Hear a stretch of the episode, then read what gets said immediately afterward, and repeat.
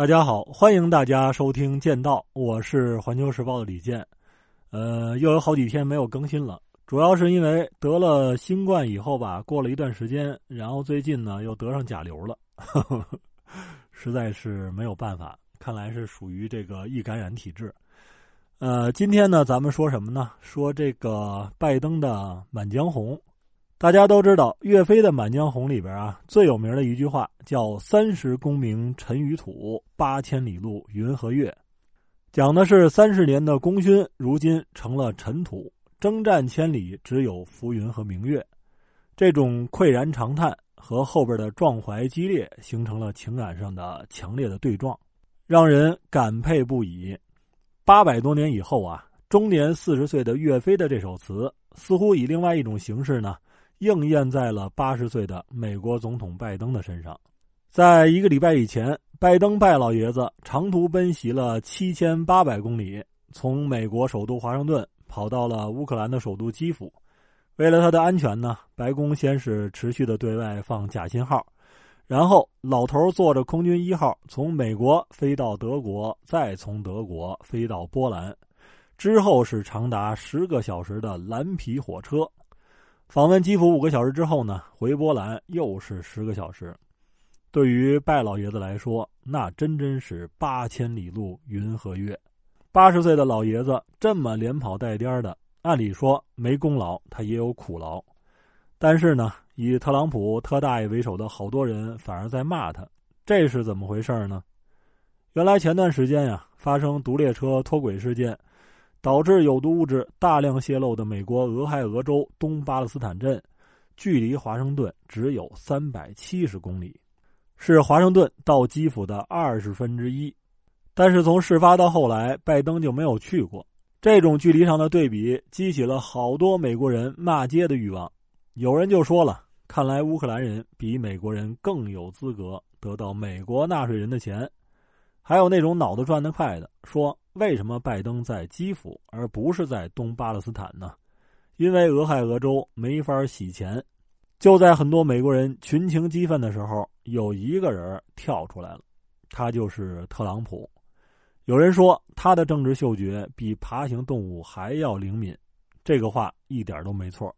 周三的时候啊，他去了受毒害的美国小镇，在一个消防站里边，特朗普就说了。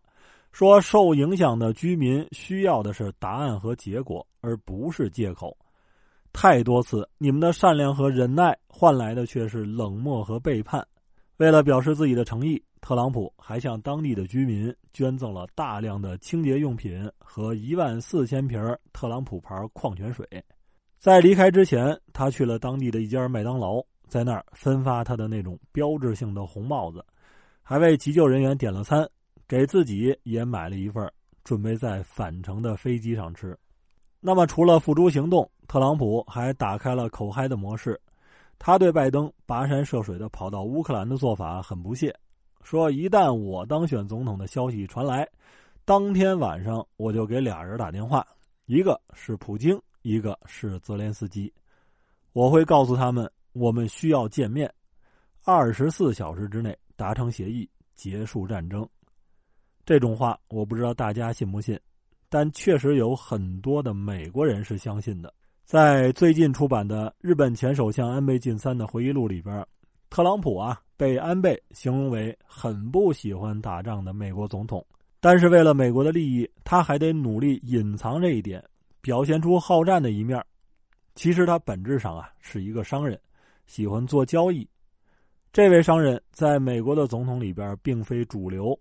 像拜登这样的主流政治精英，对于武力那是绝对信仰和相当迷恋的。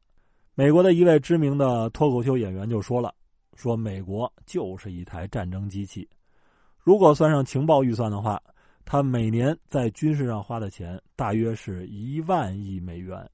这个数字啊，超过一百四十四个国家的军事开支的总和。”他在全球还有八百个到九百个军事基地，花的钱那是令人难以想象的。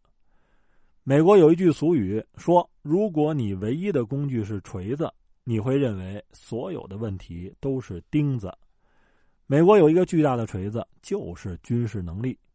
所以啊，他认为大多数问题都可以通过军事手段来解决，包括国内出现的政治和经济问题。但是事实真的是这样吗？至少特朗普特大爷不这么认为。美国总统老布什当年打赢了海湾战争，一时间是风光无限，但在大选中败给了来自小石城的毛头小伙子克林顿。而丘吉尔呢，曾经带领着英国人打赢了二战，但战后很快就被选民给抛弃了。类似的例子还有很多。如果美国总统不修德政，对外一味用兵，对内进行政策性的贿选，撕裂社会的话，早晚会明白什么叫“三十功名尘与土，八千里路云和月”。对于拜登来说，他所代表的民主党以蓝色为标志，特朗普代表的共和党呢是以红色为标志的。